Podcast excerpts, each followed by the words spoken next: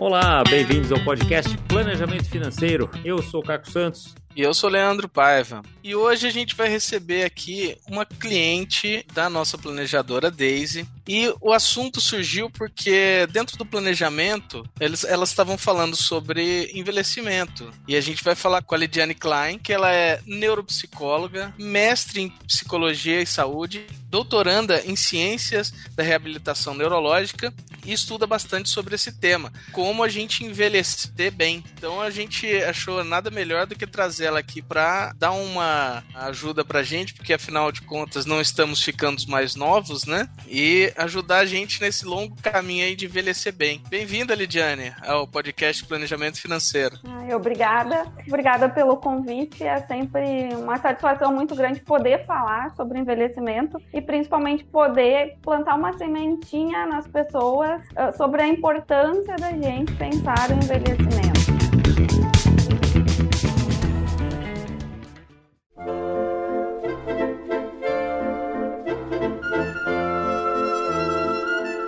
Aliás, o nosso ouvinte vai lembrar do episódio 112 com a Candice Pome, que a gente falou também sobre questões de longevidade, que tem muito a ver com o que a gente vai falar aqui. É, foi um dos episódios, na verdade, mais baixados aqui, dos, dos, top ranking dos preferidos aqui, é um dos meus preferidos. Eu tenho uma amiga que me falou, cara, eu ouvi já umas oito vezes esse episódio, eu ouvi com meu pai, eu ouvi com minha mãe, eu ouvi com meu sogro, eu ouvi com não sei quem, mandei para não sei quem mais, ouvi de novo, etc. E acho que é isso, Lidiana, a gente não vai ficar mais novo a cada dia, e cada dia a gente vai ficar né, a, a, chance da gente ficar mais velho aumenta. Eu, aliás, vi uma notícia hoje, que no dia que a gente está gravando aqui, 13 de setembro, eu vi uma notícia hoje é, de que entrou no Guinness a família mais longeva, né, que tem um total de 400 e tantos anos acumulados entre os irmãos. Né? Então, o mais novo tem 76, o mais velho tem 98, e estão indo muito bem, obrigado. Continuam lá, é, seguindo na sua caminhada, tomando bem, saíram todos para tomar sorvete com o prefeito da cidade lá na, na Espanha. É, então é uma coisa que vai acontecendo cada vez mais e a tendência é só aumentar, né? Como é que você, como é que você vê isso? E como é que é isso na nossa Sim. saúde, na nossa neurobiologia uhum. e tudo isso aí que você tem estudado e, e, dando aula, imagino eu também. Sim, essa tendência do envelhecimento, né, é, ela só aumenta. Então, a cada ano está aumentando mais a expectativa de vida. A projeção é que lá em 2050, uh,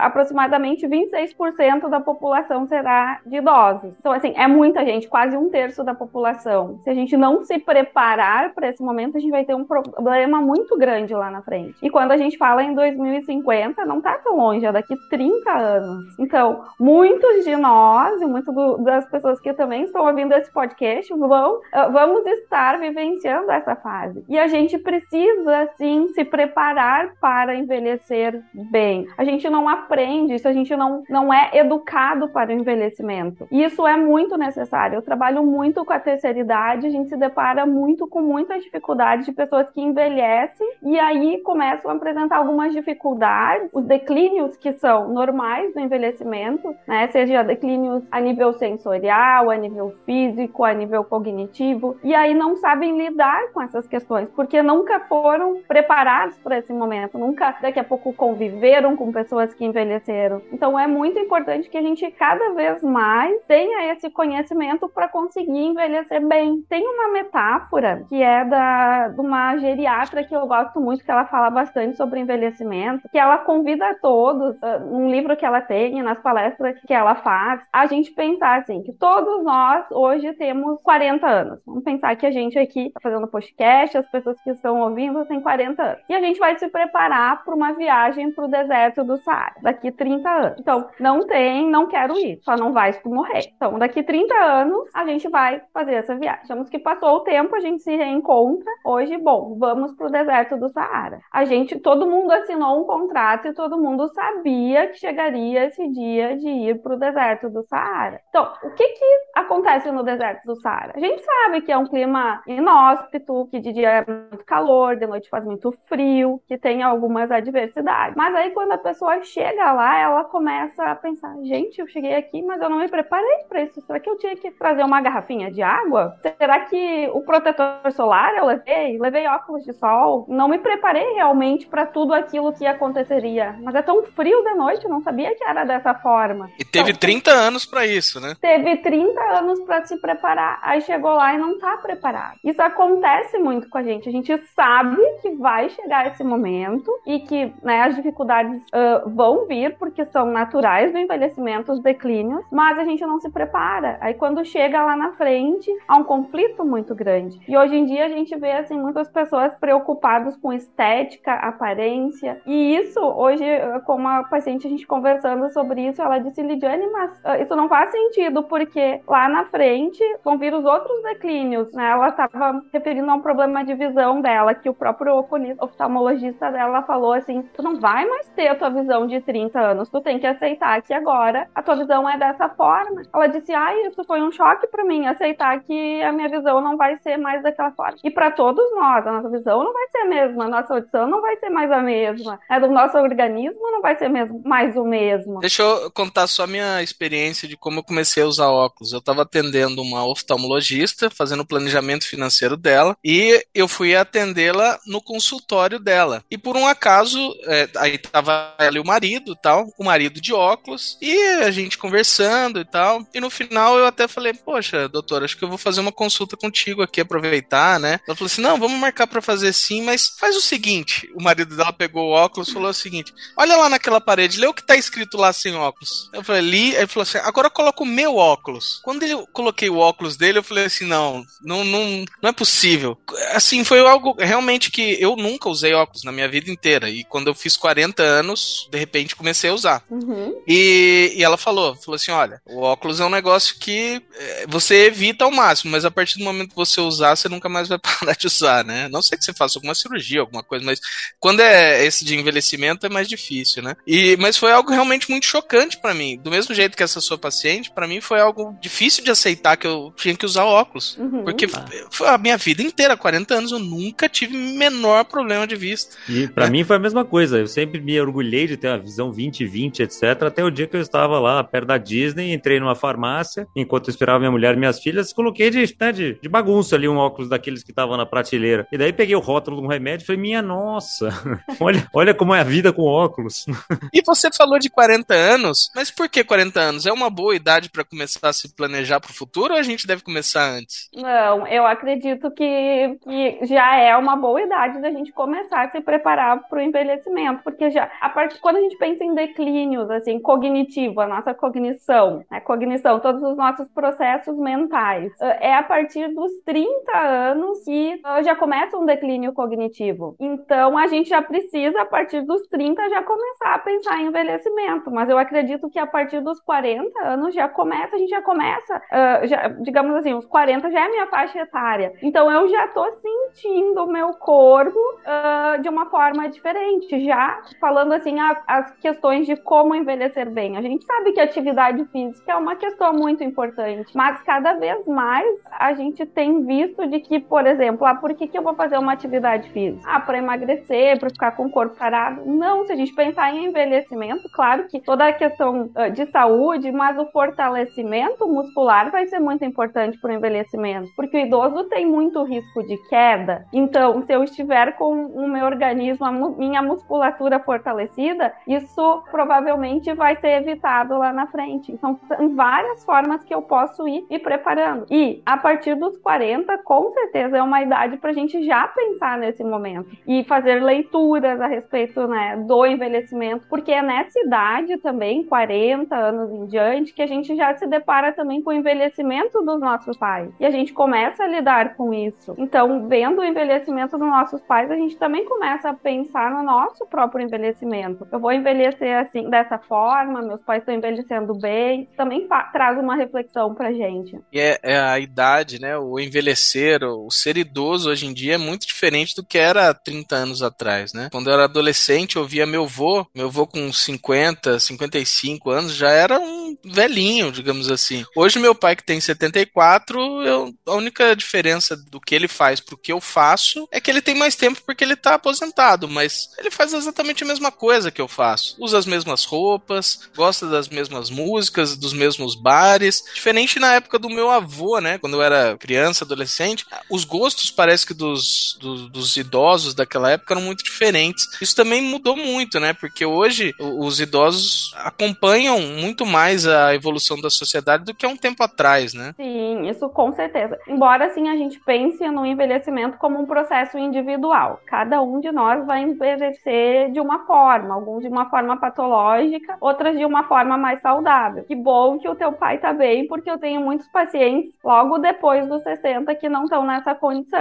E aí eu falo assim que é tudo aquilo que a gente fez ao longo da vida, uh, no envelhecimento vem o boleto. Provavelmente o seu pai, assim, ou é sorte, que é um percentual muito pequeno, mas ele teve todo um estilo de vida que proporcionou ele a envelhecer bem. Porque a gente vê que não, não adianta, se tu tiver uma vida desregrada, tu não te alimentar bem, tu não fizer atividade física, tu não cuidar do teu emocional, é, tu, tu, tu ter algum tipo de vício, a gente sabe que o cigarro, o álcool, tudo isso vai afetar o teu envelhecimento e vai diminuir a, a tua qualidade de vida. Não vou dizer que vai diminuir o teu tempo de vida, mas poderia viver muito melhor. Isso tudo acaba tendo uma interferência. Viver, eu falo assim, todo, ninguém quer morrer logo, né? Todo mundo quer viver, ter uma longevidade, mas a gente quer viver bem, com qualidade de vida. E a gente sim tá vendo muitos idosos vivendo muito bem. A expectativa de vida, quando a gente olha para na década de 40, 50, era de 40, 40 anos, 45 anos. E a cada 10 anos a expectativa foi aumentando em 5 anos. Então, sim, a cada vez mais a expectativa está maior e vai seguir aumentando, mas a gente também tem que se preparar para isso. Assim. Eu acho que a medicina evoluiu em muitas questões, mas mesmo assim os declínios, que nem a gente falou no início, vão acontecendo. Então, quanto mais tempo a gente viver, existe uma probabilidade maior de a gente sentir os efeitos desse envelhecimento mais de forma mais presente. A gente fala, quando fala em envelhecimento, que tem três formas de envelhecimento: o envelhecimento usual, o patológico e o bem-sucedido. O que, que a gente quer pra gente? O envelhecimento bem-sucedido é aquele que é livre de doenças, que eu não preciso de medicamento, nada. Mas o usual é aquele envelhecimento onde a gente vai ter que fazer uso de um medicamento para hipertensão, para diabetes, ou tem um problema cardíaco. Isso é usual. E o patológico é quando a vida da pessoa, então, ela só fica voltada para doença, doença, doença. Então, o envelhecimento bem sucedido, que é o sonho de todos nós, esse é um percentual pequeno. Então, quem tem, a gente precisa se preparar, ter foco nisso, né? Mas para chegar lá, tem que ter esse preparo. Quer dizer, e essa preparação é todo dia, né? Não é um dia que você acorda lá aos 40 anos, 50 anos, 30 anos. É, é realmente uma. É a partir dos hábitos que a gente construiu ao longo da vida inteira, né? Sim, sim. São os hábitos de vida que a gente tem. Então, uh, a gente comentou antes a importância da atividade física. Assim, se, é, se for para receitar um remédio para saúde, para envelhecer bem, atividade física. Porque Bom, isso. Vamos então classificar o que é atividade física. Tem, tem gente que fala assim assim, atividade física, ah, bom, então eu tenho que correr uma maratona por semana. Ou então, não, eu só tenho que subir dois lances de escada. O que exatamente é atividade física uhum. mínima o suficiente para que a pessoa seja considerada é, ativa, né, do ponto de vista até neurológico, imagino eu, né, para poder envelhecer bem, é, Lidiane? Segundo a OMS, se eu não me engano, é 150 minutos semanais seriam de atividade física, seria o recomendado. Hoje em dia também se recomenda muito a questão da musculação como um, um ótimo aliado para a questão do envelhecimento. Então, assim, quando se é mais novo, a gente pode fazer diversas atividades, mas quem já está envelhecendo ou quem já está na terceira idade também tem que olhar suas limitações para escolher uma atividade física. Eu não vou poder, não vou querer me, me meter em algo que uh, possa me prejudicar mais. Por isso que o Pilates muitas vezes é indicado, a yoga para quem tem para o pessoal da terceira idade, ou algo assim que é é mais uh, adaptado para o idoso. No meu projeto de mestrado, por exemplo, eu fiz uh, o meu projeto, a minha intervenção foi balé para a terceira idade. Então a gente, várias idosas, foi uma média de 30 idosas que participaram, idosas aprendizes de balé. E a gente avaliou os efeitos do balé na cognição, nos aspectos emocionais, na dor e na parte física. Então, assim, todos esses uh, quesitos que a gente avaliou tiveram muitos benefícios. Na parte cognitiva, que eu, por ser neuropsicólogo, tinha maior interesse, por exemplo, o balé ou a dança, quando a gente olha de forma geral, assim, é uma excelente atividade física uh, para a gente poder fazer para se preparar para o envelhecimento. Por quê? Porque quando eu vou aprender uma dança, e eu falo que é diferente de a pessoa ir num bailinho lá, um idoso dançar, ou a gente sair para dançar. É bom, é bom. Mas quando eu me coloco a aprender uma dança, uma atividade nova, eu vou ter que fazer um exercício para o meu cérebro uh, para ele sair de uma zona de conforto e ter um aprendizado. Então, na dança, a pessoa ela tem que prestar atenção, digamos assim, para aprender o balé, as minhas senhoras que eu falo. Uh, ela tem que prestar atenção nela, na professora, na música. Né? Ela tem que ter um nível atencional muito grande que a gente viu que melhorou bastante nessas idosas. E atenção, quando a gente fala, é porta de entrada para a memória, que é algo que é fundamental. Porque quando a gente fala em envelhecimento, o que, que a gente não quer quando a gente pensa em envelhecer? Ficar dependente dos outros, perder a autonomia. Então, assim, é, essa questão do, do nosso cérebro se manter ativo, isso é fundamental também, muito importante. Então, a dança ela serve tanto para prevenir como também para tratamento, porque a pessoa que já tem um declínio cognitivo, se ela for fazer, ela vai exercitar. Então, a gente viu que, que ajudou a questão atencional, memória, nos aspectos emocionais, nem se fala, assim, melhoraram em aspectos relacionados à depressão, ansiedade, estresse. As idosas que referiam dor depois da, né, do, do, do, período que a gente fez a, a intervenção, né, tinha diminuído bastante. Questões físicas de mobilidade, flexibilidade. Então, assim, foi uma atividade que foi adaptada para a terceira idade e, e, e trouxe diversos benefícios. Então, tudo que a gente fizer que pode ser adaptado para essa parcela da, na, né, da população, 60 a mais, que hoje amo, tudo isso traz benefício. Então, assim, a atividade física ela tem que ser analisada, assim, o que que para aquele público ou para mim é uh, vai fazer melhor para o meu organismo naquele momento, né? E que você vai gostar também, né? Porque é quando você gosta, você vai ter mais dedicação, mais empenho. Tem que ser algo prazeroso, isso que eu, eu sempre falava, né? E a gente fazia apresentações com elas, assim, a gente chamava de aulas abertas, para não ter o peso de que, né, um idoso vai fazer uma atividade que ele vai, vai executar de forma perfeita. A gente falava, uma criança quando aprende balé, ai, é tão bonitinho, se a menininha vai ali e erra e acontece algo nesse sentido. Uma pessoa adulta, como se não fosse permitido errar. E a gente levou essa mentalidade de que elas poderiam errar também ali, naquele momento. E, e agora que eu falei de criança, muitas das participantes do, no, do, nosso grupo, elas referiam que o sonho delas era ter feito balé na infância. E agora elas estavam realizando. São muitas coisas também, assim, ah, estou velho, mas eu também posso resgatar uns sonhos que eu tinha e poder uh, realizá-los, né, assim. E daí tudo isso, como você chegou aqui através do planejamento financeiro, a gente tem que falar também de cuidar da saúde financeira, né, Lidiane? Sim, Porque no final das contas, se a gente vai viver tão mais,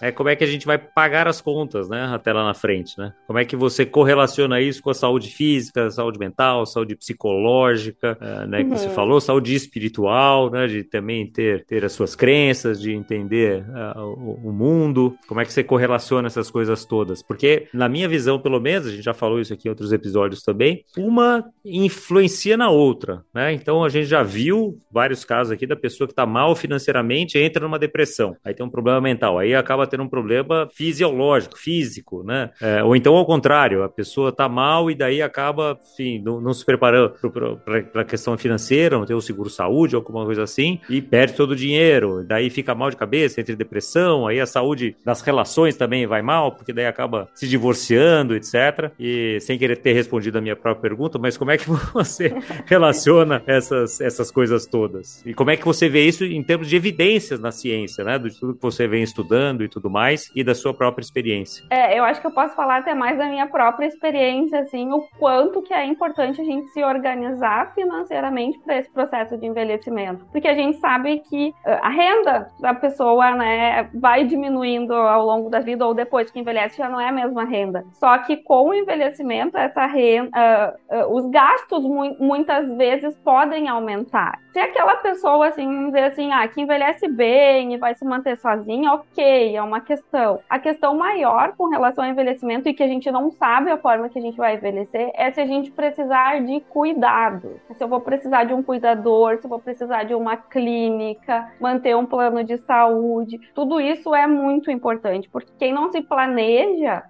para essa possibilidade, depois lá na frente acaba daqui a pouco prejudicando os filhos, né? A saúde financeira dos filhos que tem que se organizar para ajudar esses pais. Muitas vezes acabam passando necessidades porque os filhos também não têm para suprir. Então essa é uma questão assim, que tem que ser muito pensada, tanto que, né, como tu citou lá no início, que eu procurei, eu tenho, faço um trabalho com a Daisy, que é minha planejadora financeira, e eu procurei ela justamente por isso, assim, porque eu tenho caso na família, assim, meu pai teve um AVC aos 60 anos. A gente não pensa que a pessoa vai poder, né, meu pai era super bem, ativo, tinha uma empresa dele. A gente não pensa que aos 60 anos ele não iria mais poder trabalhar, eles não estavam organizados financeiramente. Então eu não quero isso para minha vida. Então eu, eu tendo essa experiência, eu não, eu preciso me organizar para quando eu chegar lá na frente, as coisas eu não precisar depender de filhos ou não precisar uh, trazer essa preocupação, né? E ter um conforto para mim mesma, né? Porque a gente quer poder envelhecer bem e, e, e, e usufruir de tudo aquilo que a gente pode, né? Então, mesmo que eu envelheça bem, que eu possa seguir fazendo minhas viagens, seguir sendo ativa, mas se eu precisar de cuidados e a gente não tem essa, essa certeza de que eu não vou precisar de cuidados. Tem, tem um estudo brasileiro que fala que de cada 10 brasileiros, 9 vão precisar de cuidado. Alguns mais, outros menos. Então, se a gente pensa que, ah, eu não vou precisar de cuidado, vou morrer antes, porque a tendência é que a gente precise de cuidados. Então, isso é algo que apavorante quando a gente começa a pensar nisso lá na frente, né? Assim, porque, gente, como que, uh, como que vai ser lá na frente? E eu me deparo muito, eu faço grupos com terceira idade, eu tenho uma oficina das emoções. E, assim, conversando com os próprios idosos, assim, essa insegurança, pessoas que estão bem, né, que têm as suas questões, mas, assim, como que vai ser lá na frente? Isso é gerador de muito estresse e ansiedade, né? A gente falando em, em, em saúde mental, assim. Então, eu não ter essa uh, segurança financeira, fico ali, né? Ai, será que vai me acontecer alguma coisa? Será que eu vou depender de alguém? Será que eu vou ter dinheiro? Isso é um gerador de muito estresse e acaba também piorando a saúde mental da pessoa. É, se até no presente, né? Um dos grandes motivadores aí de, às vezes, de separação de casal e tal, é problema de dinheiro. Chega na velhice é um potencializador, né? Um catalisador ali de, de problema. Porque se além de você ter que se preocupar com a dor nos ossos, com nos, você ainda tem que se preocupar com o dinheiro, é, é algo que é, é, pode catapultar tudo para um nível muito maior, né? Do mesmo jeito com a saúde, né? Não adianta o Simon Sinek fala um negócio bem interessante, que tudo isso, né, é, é uma construção de, de longo prazo, né? Que, por exemplo, escovar o dente. É, você tem que escovar o dente todos os dias, um pouco todos os dias. Não adianta você duas vezes, não escovar nenhum dia, mas duas vezes por ano você vai lá no dentista e ele faz uma mega limpeza. Seu dente vai cair. Então, se você não cuidar do seu dente todo dia, ele vai cair lá na frente, né? E a saúde, tanto financeira quanto a saúde física ou mental, você tem que cuidar dela todo dia, né? E você vai fazendo aí um cofrinho de, de,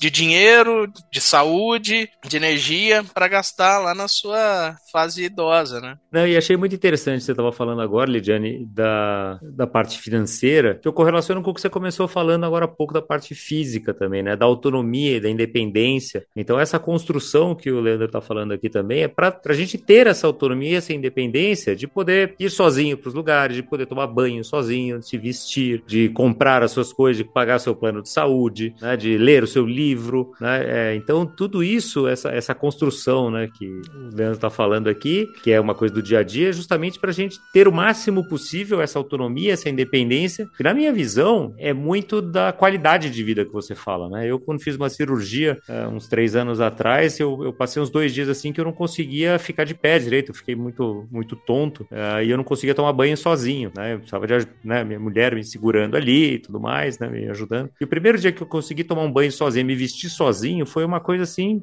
incrível, né? Que eu sentei, agradeci e falei, puxa, que bom que eu já consigo fazer isso sozinho de novo. Aí, às vezes não, e a gente não se dá conta, né? E tem muito disso quando a gente vai envelhecendo. Só que daí é uma perda, muitas vezes, permanente, né? Uma perda que é, que é muito mais severa. É progressiva, né? né? Que vai cada vez piorando mais, inclusive. Exato. E eu me lembro de da minha mãe falar, né? De, de amigas dela e tudo mais. Ela falou: ficar velho é muito ruim. Agora, ficar velho pobre é muito pior. Uhum. Né? Porque daí a gente perde graus de liberdade de coisas que quer fazer. Então, isso é uma coisa que eu levo para mim, assim, levo para os clientes e tudo mais, que é, é, é muito sério. E a gente tem que ir se preparando, né? Todos os dias. E até uma questão, assim, que, claro que eu não sei a opinião de vocês, mas algo que eu vejo na minha prática clínica. Bom, o casal, aí um vai lá, né? Um acaba falecendo. E aí os filhos colocam uma pressão em cima dos pais para dividir os bens, né? Ah, então fica com a casa aqui, divide, vende o resto. Só que não se leva em consideração que daqui a pouco esse pai, essa mãe que ficou, ele pode vir a precisar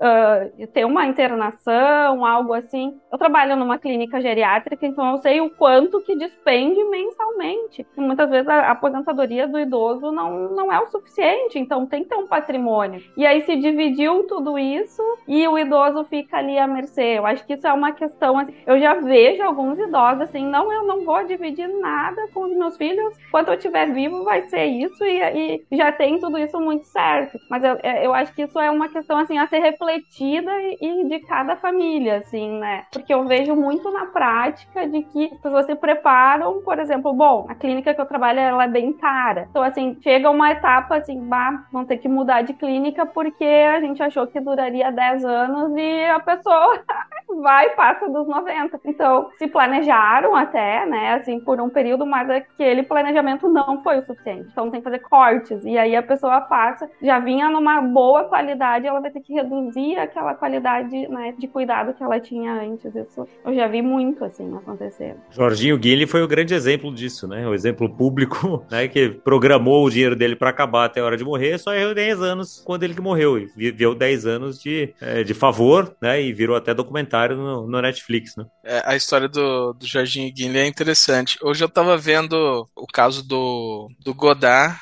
né, o caso do Godard que teve a, suicídio assistido, né? Que eu acho que é algo que aqui no Brasil ainda está muito longe de acontecer pela nossa maturidade, né? Mas você vê, até para isso, você tem que ter um, um, um, planejamento realmente muito, muito bem feito, uma cabeça muito boa, entendendo também quando a gente vai chegando mais próximo à morte, que tem o seu lado. Não sei se todo mundo já viu, eu vou fazer uma indicação aqui de, um, de, uma série, que é uma série lúdica, né? Que é o Sandman, que tá na Netflix. O Sandman é o Morpheus, né? O, o, o que cuida do sono, dos sonhos. E a irmã dele é a morte. E é interessante que tem um episódio, é um episódio inteiro, é ele caminhando com a morte, conversando, falando assim pra morte: Poxa, morte, como que você consegue, né, trabalhar? Como é que você consegue fazer isso, trazer, né, essas pessoas nesse momento tão ruim?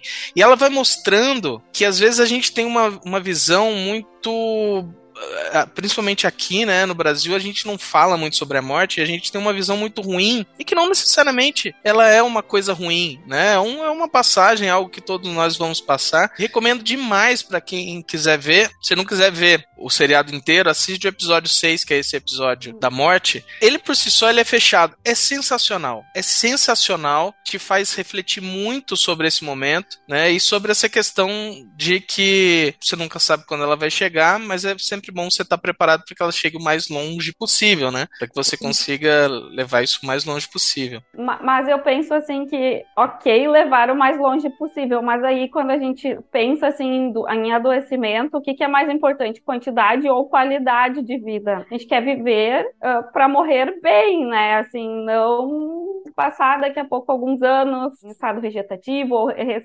precisando de muitos cuidados. E realmente, assim, esse tema da morte, como a gente está falando falando de envelhecimento, cabe muito o tema da morte, mas ainda é um tema que ele é muito tabu. E as pessoas não querem conversar sobre isso. Uh, é um tema que eu, com os meus pacientes, eu converso, né? O, ah, o que que tu entende por morte? É algo que eu, eu pergunto, assim, o que que tu acha que acontece depois que a gente morre? Porque cada um tem uma crença e eu tenho que respeitar a crença do meu paciente, mas poder trabalhar isso, assim. Por exemplo, um paciente meu, ele era juiz e teve um AVC e, assim, logo que eu comecei a atender ele, muito medo de morrer, de morrer, e aí, católico, a religião dele, sabe o que a senhora acha que acontece? Ele disse, ah, eu acho que uh, morre e acaba, mas depois vai ter o dia do julgamento final, sabe? Que nem o senhor, como juiz, Deus vai vir ali e vai, né, lhe absolver ou não. Eu disse, mas o senhor tem medo disso, já que ele tinha tanto medo da morte? Aí ele disse, pois é, se Deus olhar pelo meu passado, sim, eu temo, mas se ele olhar por hoje, eu acho que até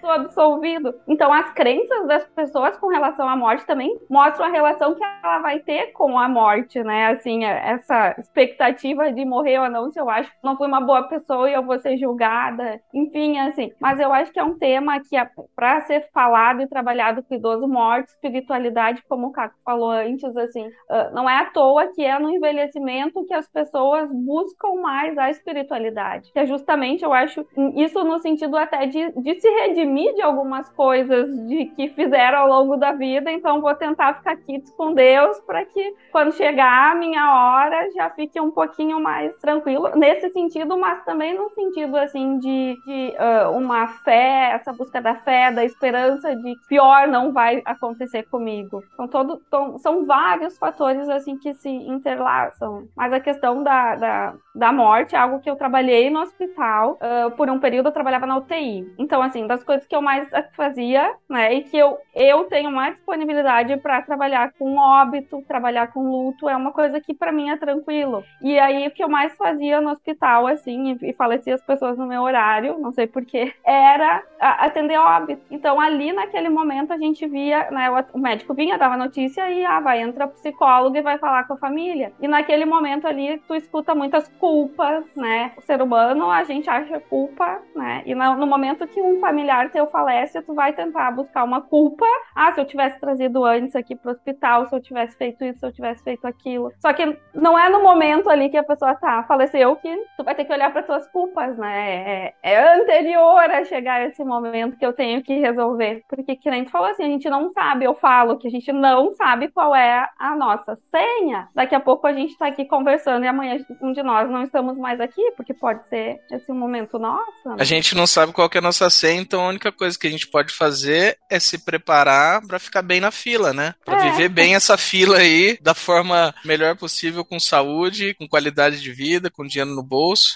deixando nossos filhos viverem também, não ter que carregar a gente no colo quando a gente for idoso, né? Nem e... financeiramente, nem fisicamente? Exatamente. Fisicamente, às vezes, até não vai ter muito como escapar, mas financeiramente, acho que. Então, mas que seja com 100, não com 80, né? Com ah, exatamente, com certeza. É isso que a Lidiane estava falando, é, é, manter a qualidade de vida por, pelo maior tempo possível. Eu tenho um grande objetivo na minha vida hoje, na, na minha ginástica que eu faço, etc. É, o meu treinamento treinador perguntou: ah, qual que é o seu objetivo? Né? Ficar musculoso, é isso, aquilo? Ela falando, eu tenho um objetivo de andar ereto e sem bengala aos 100 anos de idade. Uhum. Esse é o meu grande objetivo da vida hoje, de longo prazo. Eu tenho o objetivo de curto prazo, de fazer parada de mão até os 55, né, e tudo. Aos 100 anos eu quero estar ereto e sem bengala. É, isso para mim tem coisas tão básicas quanto o, o, o, a posição em que eu olho o celular. Eu tomo muito cuidado para não ficar curvado olhando o celular para baixo, por exemplo. Né? Então eu olho, vou olhar o celular, coloco ele na altura dos olhos, né, para não ficar curvado, para não ficar é, corcunda, né? Eu acho, assim, vejo um monte de velhinhos corcundas e tal. Da época nem tinha celular, não é por isso que eles ficaram corcundas, né? Mas é, eu tenho pânico disso, né? Então é, é isso, né? E, e, a morte, eu sempre lembro da Ana Cláudia Quintana Arantes, né? Que é a grande referência nisso, né? É, aquele livro A Morte é um Dia que Vale a Pena Viver, se não me engano. Sim, é. E que é, e que é maravilhoso, né? Que realmente é, normaliza essa, essa discussão e que é importante todo mundo ter, né? Assim como dinheiro, assim como, e como ela tantas é, outras. é uma, uma excelente profissional que ela traz, assim, de uma forma tão tranquila esse tema. Né? E falando, assim, de morte, me, me lembrei agora dos arrependimentos ao final da vida. Não sei se vocês já ouviram falar sobre isso. Tem um estudo de uma enfermeira australiana uh, que ela trabalhava com pacientes terminais. Então, assim, quando a gente pensa também em envelhecer bem e a gente olha para esses estudos, né, o que as pessoas mais se arrependeram ao longo da vida, isso pode servir para a gente como um guia de coisas que a gente não deve fazer, evitar ao longo da vida para não ter esses arrependimentos quando chegar lá na frente. Então, assim, ela fala em cinco arrependimentos que foram os mais recorrentes. Uh, o primeiro arrependimento era assim, não ter tido uma vida fiel a mim mesmo. Né? Então, assim, eu faço o que os outros querem, não aquilo que eu quero. Isso acontece muito. Né? O paciente chega para eu atender, né, agora mais idoso, ah, eu fiz o que esperavam de mim, mas eu queria ter feito isso, assim, assado. Então, isso é um arrependimento muito grande. Um arrependimento que é mais comum entre os homens é devia não ter trabalhado tanto. Né? Então, assim, acaba se dedicando ao trabalho e não se dedicando tanto à família, outras questões que, quando a doença vem, principalmente tu vê que não é isso que tá o valor, né, da vida. Outra questão que ela fala é a questão de expressar as nossas emoções. Então, às vezes, ah, eu tenho uma dificuldade de falar para minha esposa, para o meu filho, eu te amo, para o meu pai, tem alguma rixa, alguma coisa que aconteceu e eu não consegui deixar essa situação assim confortável, isso é algo que causa arrependimento lá na frente. Outra questão que ela fala, ter sido mais feliz, né? E não à toa, no, quando a gente pesquisa, se não me engano, foi em 2020 ou 2021, que a pergunta mais feita no Google com relação à saúde mental, a segunda maior, é o que é felicidade? Então, assim, as pessoas, a gente não sabe o que é felicidade. E aí, quando chega lá, ah, devia ter sido mais feliz e não fui. E aí, uma outra questão é devia ter cultivado as minhas amizades, porque a gente também vai se dedicando ao trabalho, outras coisas e vai deixando os amigos de lado. Então, assim, a gente quer envelhecer bem, então vamos ser fiel a gente mesmo, vamos cultivar os nossos amigos, vamos tentar não trabalhar tanto, né? Vamos buscar ser feliz, vamos uh, expressar as nossas emoções. Isso é um caminho aliado à atividade física, aliado a uma boa alimentação, a cuidar dos aspectos emocionais, né? Acho que isso é um bom caminho para envelhecer bem.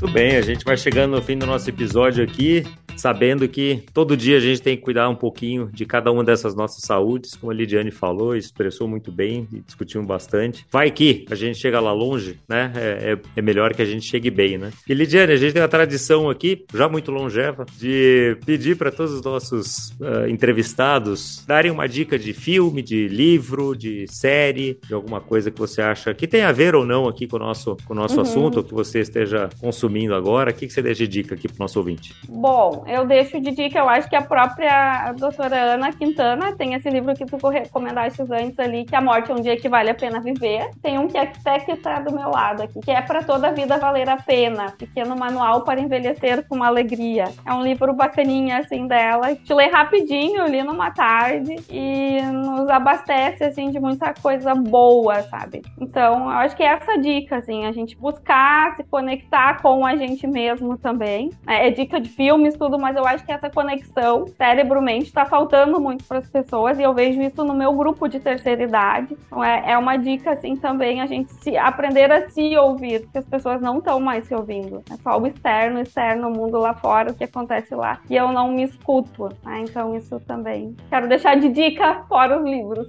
Bom, então, então antes da gente encerrar, só uma última pergunta aqui da você que está fazendo doutorado em, em, em ciências de reabilitação neurológica. Meditação meditação, mesmo na terceira idade, é recomendável, então? Muito, muito recomendado em qualquer idade, né? Assim, eu acho que eu pratico meditação, assim, há muitos anos e, e, e a, medita a meditação, assim, te dá uma, uma auto eu acho que não existe essa palavra, uma autocentração, ia falar assim, mas faz com que a gente fique tranquilo, consegue olhar para ti mesmo, né? Fazer essa introspecção e, e, te sentir, porque eu acho que, que essa é uma questão que as pessoas, de forma geral, não se escutam. E eu, eu tenho por hábito, às vezes, lá no início, assim, eu começava a meditar e media a minha pressão, meu batimento cardíaco, e eu falo assim, o quanto que vai tudo lá embaixo, assim, que tu fica muito tranquilo. E uma dica que eu dou, assim, tem muitos pacientes com ansiedade, né? Então a gente fala, ah, meditação pode ser um bom recurso, as pessoas falam assim, eu não consigo. Eu dou uma dica de meditação guiada que tem no YouTube, por exemplo. Que aí tu, tua mente vai acompanhando ali a fala da pessoa. Então, uh, tem vários estudos agora que eu até, inclusive, quero me aprofundar um pouco mais nisso, mostrando dos benefícios da meditação para o cérebro em questões cognitivas também, porque tu meditando, tu vai melhorar a tua atenção, né, atenção plena, que a gente fala também, e consequentemente vai melhorar a tua memória, que é o que as pessoas não querem, né? Como a gente falou, perder a autonomia, e a autonomia está diretamente ligada à memória. Então, assim, a meditação, ela é tudo de bom em qualquer idade, desde a criança até a terceira idade. Muito bom. E para encerrar, então, eu vou, eu vou falar uma frase de uma professora de yoga que eu conheci, que ela falava o seguinte: todo mundo ter, deveria meditar 15 minutos por dia, exceto as pessoas muito ocupadas. Essas deveriam meditar durante meia hora.